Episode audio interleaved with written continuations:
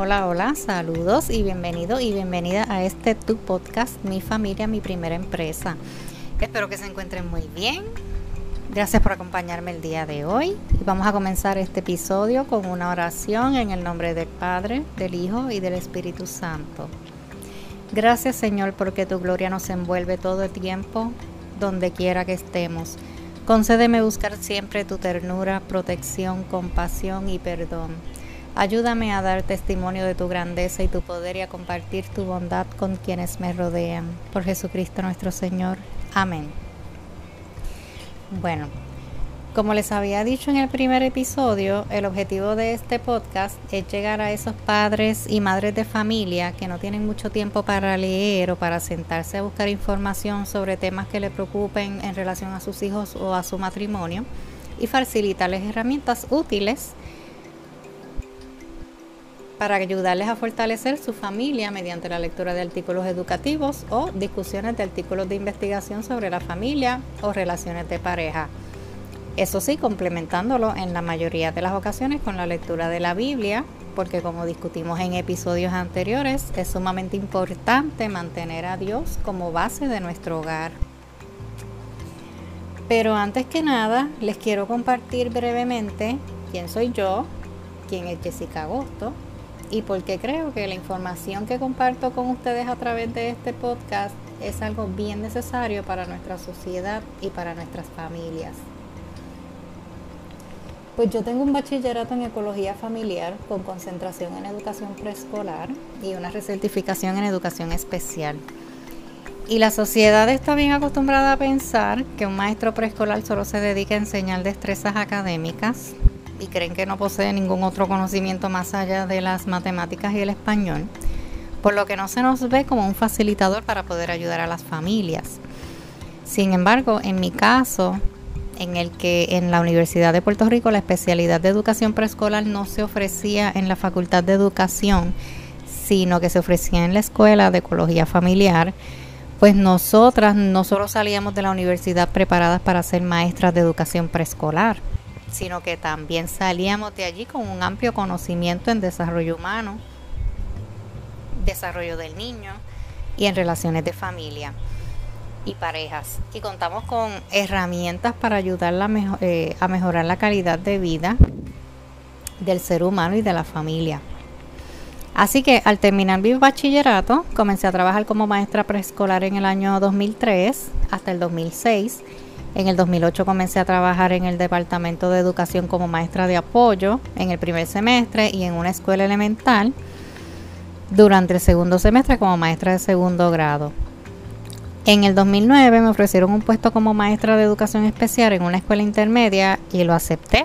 Y ese mismo año regresé a la universidad para recertificarme como maestra de educación especial, puesto que ejercí hasta el 2017 año en el que lamentablemente tuve que renunciar por enfermedad.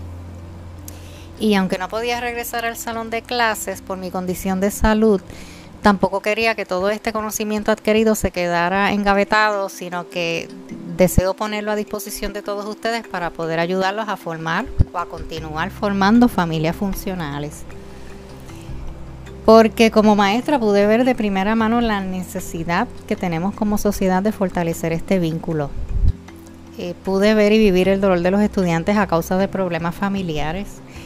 Y lo más triste es que a veces los padres no saben que están causándoles sufrimientos a sus hijos, porque casi nunca lo hacen a propósito, sino que lo hacen muchas veces por causa de desconocimiento, o no nos damos cuenta a veces de lo egoísta que, somos y no le damos importancia a los problemas de los niños y de los jóvenes porque pensamos que no son problemas tan importantes como los nuestros, que ya somos adultos. Y se nos olvida que para un niño su problema es tan importante como el que pudiera tener un adulto. Y cuando ese problema de ese niño no se atiende, entonces puede desarrollar traumas complejos, baja autoestima, ansiedad y un sinfín de problemas emocionales que lo pueden afectar aún en su adultez. Por eso es que es bien importante que nosotros como padres nos demos cuenta de la importancia de dedicarle tiempo de calidad a los hijos, pero sobre todo mantener una buena comunicación con ellos. Y yo sé que usted como ciudadano se ha dado cuenta de que en la sociedad cada vez se van perdiendo más valores y se está perdiendo cada vez más, cada vez más el respeto por la vida. Y me indigna ver cómo cada vez que suceden asesinatos terribles que conmueven a toda la sociedad, la gente quiere resolverlos haciendo huelgas para exigirle al gobierno que hagan algo para detener estos crímenes. Cuando el gobierno no es quien le enseña valores a los niños. Ni el gobierno fue quien educó a ese adulto que cometió X o Y crimen. El gobierno no es el responsable de enseñarle a un niño lo que es el respeto por la vida y por los bienes ajenos. El gobierno no es quien le enseña a un niño que a las niñas hay que respetarlas y que no se les toca ni con el pétalo de una flor, como decían nuestros abuelitos. El gobierno solo colabora con la educación de nuestros hijos, reforzando los valores en nuestras escuelas.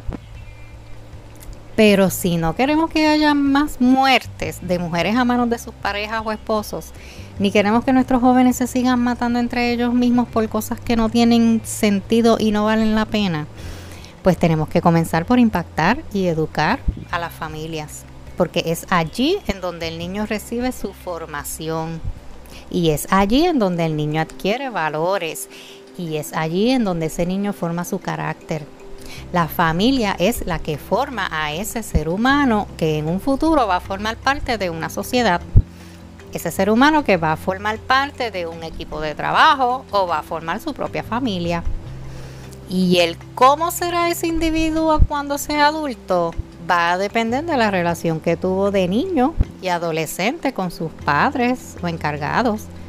Va a depender del entorno en donde se ha criado y va a depender de la calidad de tiempo y comunicación que tenga con sus padres. A menos que el niño tenga un problema de salud de los cuales, del cual los padres no tengan el control pero en estos casos, de igual manera, es importante que los padres siempre estén al pendiente, observando cómo se van desarrollando sus hijos para que puedan conseguir la ayuda adecuada para el niño, porque mediante una intervención temprana se pueden prevenir muchos problemas. Así que en nuestras manos está el poder formar una sociedad mejor. Y por eso es que quiero compartir con ustedes hoy parte del primer capítulo del libro titulado Para el Niño el arte de saber educar del doctor Raúl Pous y el doctor Julián Melgoza, quienes son expertos en el área de educación y de psicología.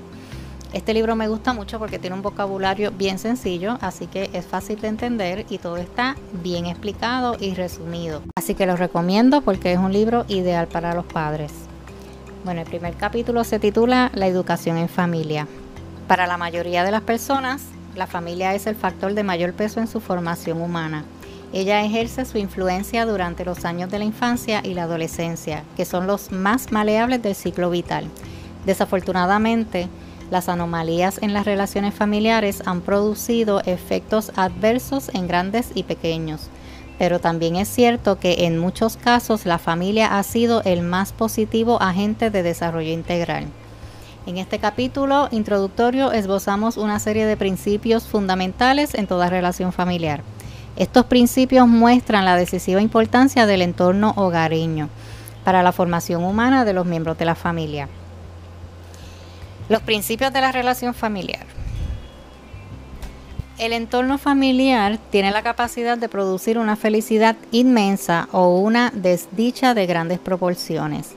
Infinidad de niños y adultos se encuentran en la familia el mejor apoyo físico, mental, social, moral y afectivo pero también existen muchos cuyos sufrimientos y angustias vienen precisamente de las relaciones familiares deterioradas. Sin duda, todos, grandes y chicos, afortunados y desdichados, desearían establecer unas relaciones óptimas para que la familia fuese un centro de influencia positiva.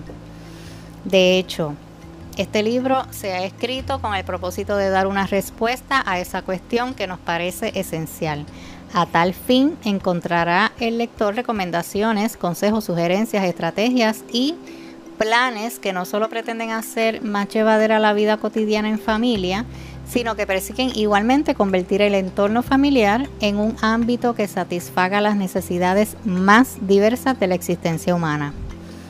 creemos que el rumbo de la vida familiar, aunque sujeto a circunstancias externas que a veces quedan fuera de nuestro control, se puede gobernar básicamente desde la propia familia. Así que comienzan detallando los principios de la relación familiar.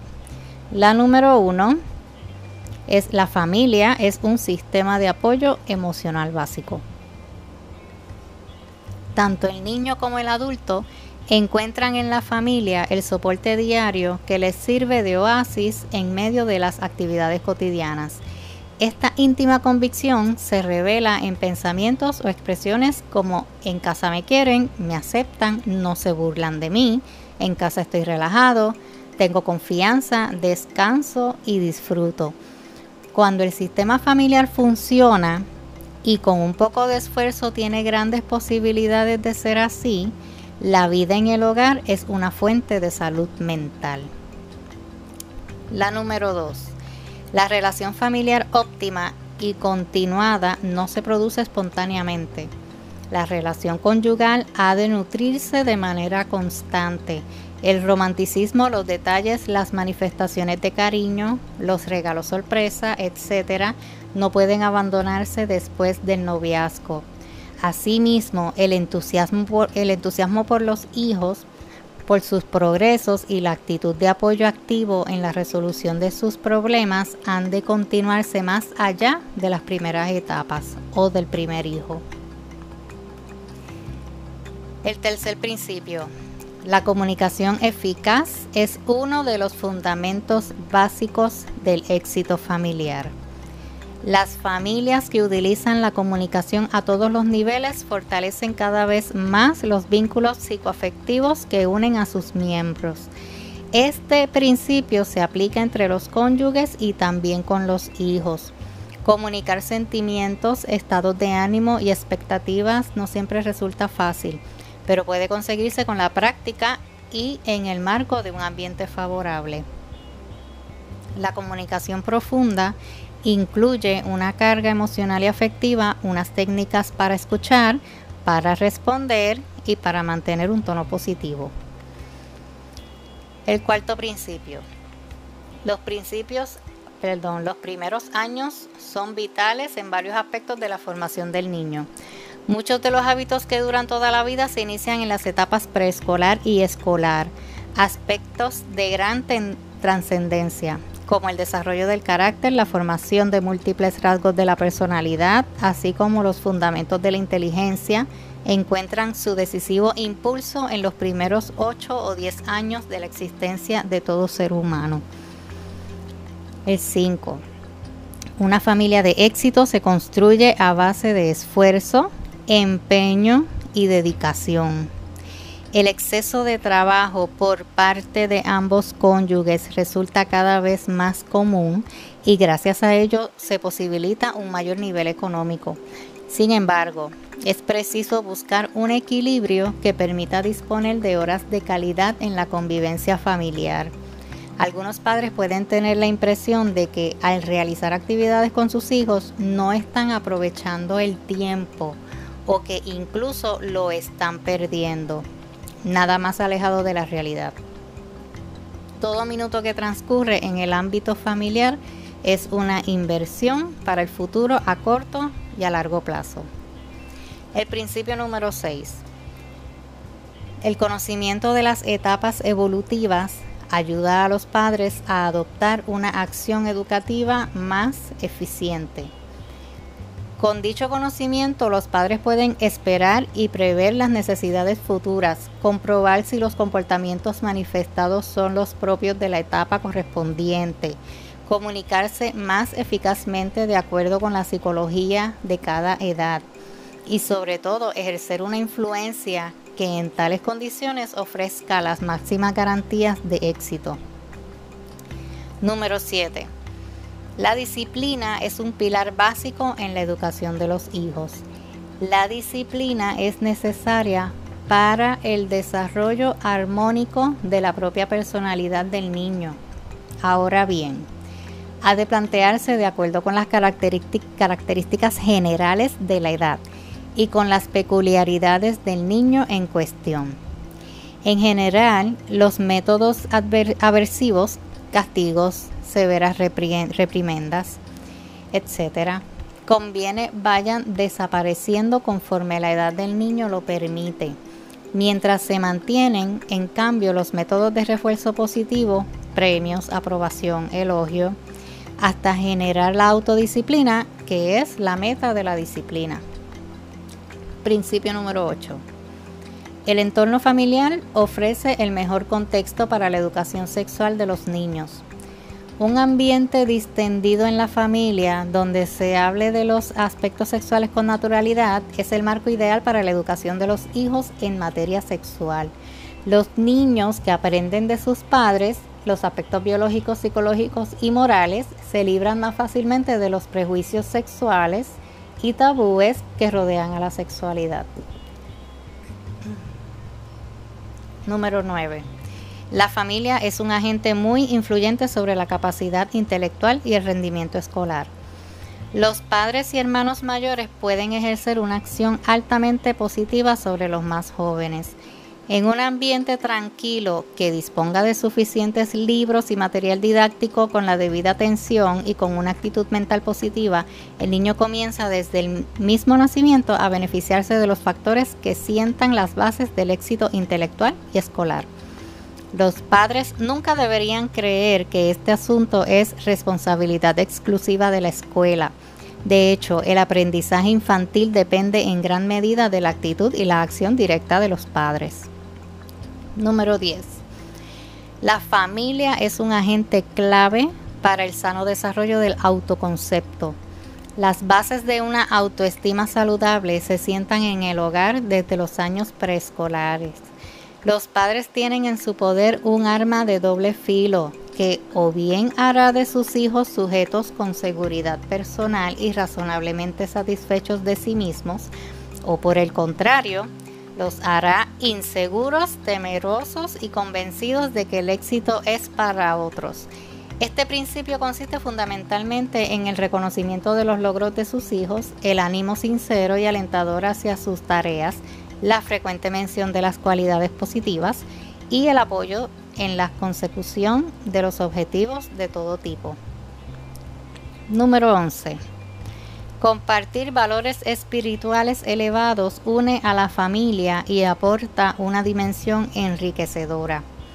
Las familias que conservan una escala coherente de valores espirituales son menos propensas a los problemas de convivencia que las que no se detienen a reflexionar sobre los aspectos trascendentes. La espiritualidad ayuda al hombre a salir de sí mismo para ofrecer un servicio a los demás lo cual constituye un buen paso hacia la armonía y la comprensión mutua en el seno de cualquier comunidad y por supuesto también en la familia. Vale la pena creer firmemente en la familia como fuente de felicidad y de salud mental para sus miembros, admitida aquella comunidad básica de la sociedad. Por tanto, al nutrir a la familia estamos nutriendo psicológicamente a sus integrantes y contribuyendo a una sociedad más equilibrada, más justa y más humana. Y así termina este capítulo. Así que ya ve la importancia de mantener una familia saludable, estable, para que podamos crear adultos en un futuro saludables y estables. Así que con esto terminamos el episodio de hoy. Muchas, muchas gracias por acompañarme. Les envío un fuerte abrazo. Se les quiere mucho. Y vamos a terminar con una oración que dice, Espíritu Santo, creo en ti, espero en ti, te amo Solo tú mereces la adoración del corazón humano y solo ante ti debo postrarme. Solo tú eres el Señor glorioso, con una hermosura que ni siquiera se puede imaginar. Por eso, Señor, no permitas que yo adore cualquier cosa como si fuera un Dios, porque ningún ser y nada de este mundo vale tanto. Te reconozco a ti como dueño, Señor de mi vida. No permitas que pierda la serenidad y la alegría por cosas que no valen tanto. Solo abandonándome a ti podré sanar mis angustias, sabiendo que nada de este mundo es absoluto. Señor mío, dame un corazón humilde y libre, que no esté atado a las vanidades, reconocimientos, aplausos. Dame un corazón simple, que sea capaz de darlo todo, pero dejándote a ti la gloria y el honor. Dame ese desprendimiento, Espíritu Santo, libérame del orgullo para que pueda trabajar buscando tu gloria. Ven Espíritu Santo para que pueda proclamar a Jesús como único Señor y dueño de todas mis cosas y de todo lo que vivo, de todo lo que soy y de todo mi futuro. Ven Espíritu Santo. Amén. Eso es todo por hoy. Muchas gracias. Se cuidan.